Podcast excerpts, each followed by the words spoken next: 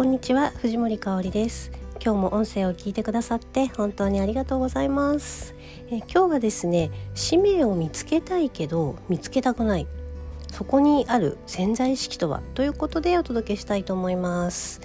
あの使命と潜在意識についてのまあ、3日間のチャレンジをさせていただいて、まあ、その後におかげさまであの一緒にねその使命を発掘していってその使命に沿った高単価の商品を作って月賞100万を目指していこうという仲間ができましてもうあの早速稼働をさせていただいている感じです。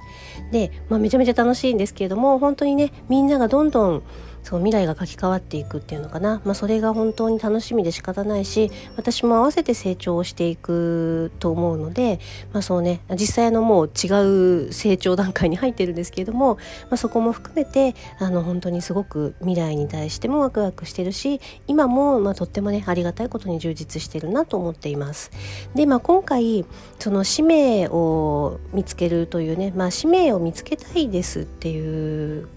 ことを本当にたくさんのことから方からあのメッセージいただくんですよね。あの私の使命を知りたいっていうようなこと。でまあそれをもちろんテーマにやっているのですがやっぱりねその使命を見つけたい見つけたいって言いつつも動けない人って実は多いんですよね。で使命を見つけたいですってずっと使命を見つけたいと思ってましたっ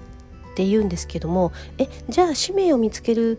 ための動きって何かしてるの？っていうとなんか何もできなくてみたいなその使命がわからないからできなくてみたいなことをおっしゃる方もね多いです。でまあその3日間のチャレンジの中でも潜在意識についてねちょっと詳しく解説させていただいてますがそういう人って本当は見つけたくないんですよね。使命は見つけたくないです。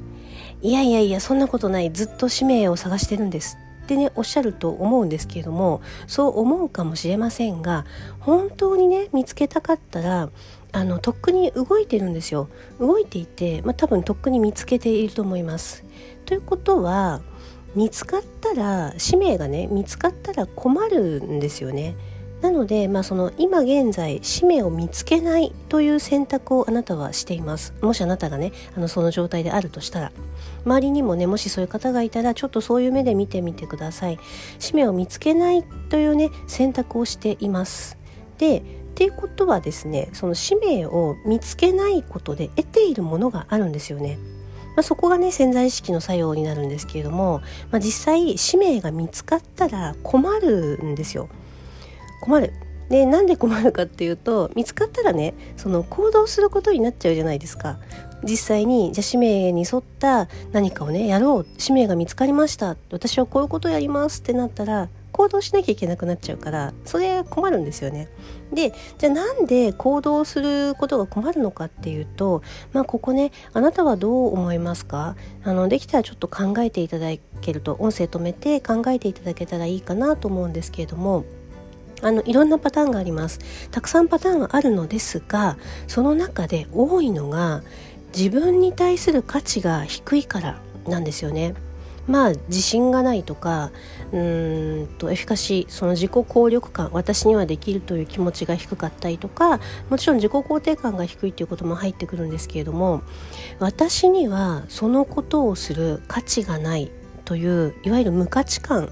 これが根本にあるケースがとっても多いです。で私も実はそうでした。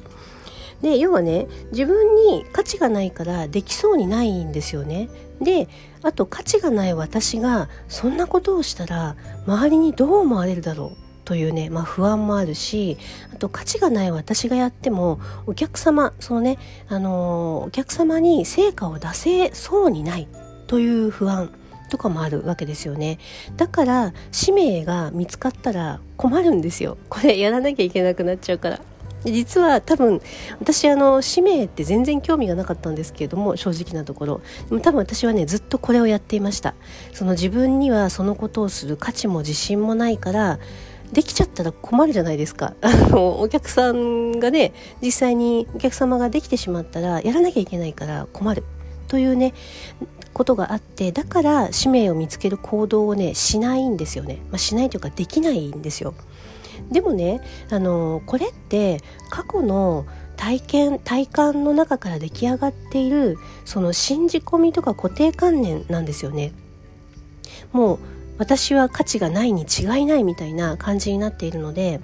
なのでここに関してはあの本当にねもう信じ込んでいる、まあ、今現在信じ込んでいるかもしれないけれども潜在意識の中を見て書き換えていくとねあの本当に容易にというかあの改善はされます。1回じゃ無理かもしれないけれども何回か丁寧にここをやっていくとあの本当に改善されます。で私もね実際そうやって乗り越えてきたんですよ。私自身があの本当にそういうもうだだ下がりな感じのところにいたのを乗り越えてきました。でこれができたのはやっぱりその自分の明確なミッション使命を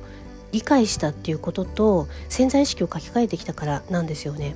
でこれをねあのもしあなたが使命に沿った生き方をしたいと思うのであれば是非ここをやってほしいなと思います。でまあまずはやるって決めること。その自分の使命を見つけるって決めるとか、まあそのね、もし潜在意識が見えてるとしたらそこを書き換えるって決めるとかあのそこからね逃げないでください。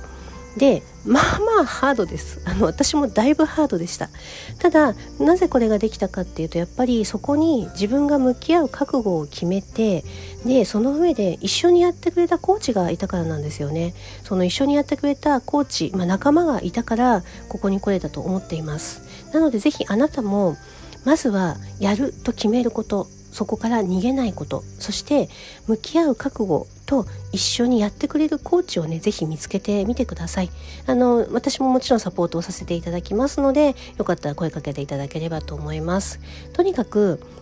そのね潜在意識を書き換えるっていうことも決めることがとても大事なのであのあなたがもしもしね使命が見つからない見つけたいという状況であるとしたら是非見つけることその使命に生きることをまず決めてください。あなたが使命とともに生きることができることを心からあの祈っているし一緒に使命とともに生きていきましょう。はいごめんなさい。うわ長くなっちゃった。ありがとうございます。最後まで聞いてくださってありがとうございました。今日も素敵な一日をお過ごしください。藤森かおりでした。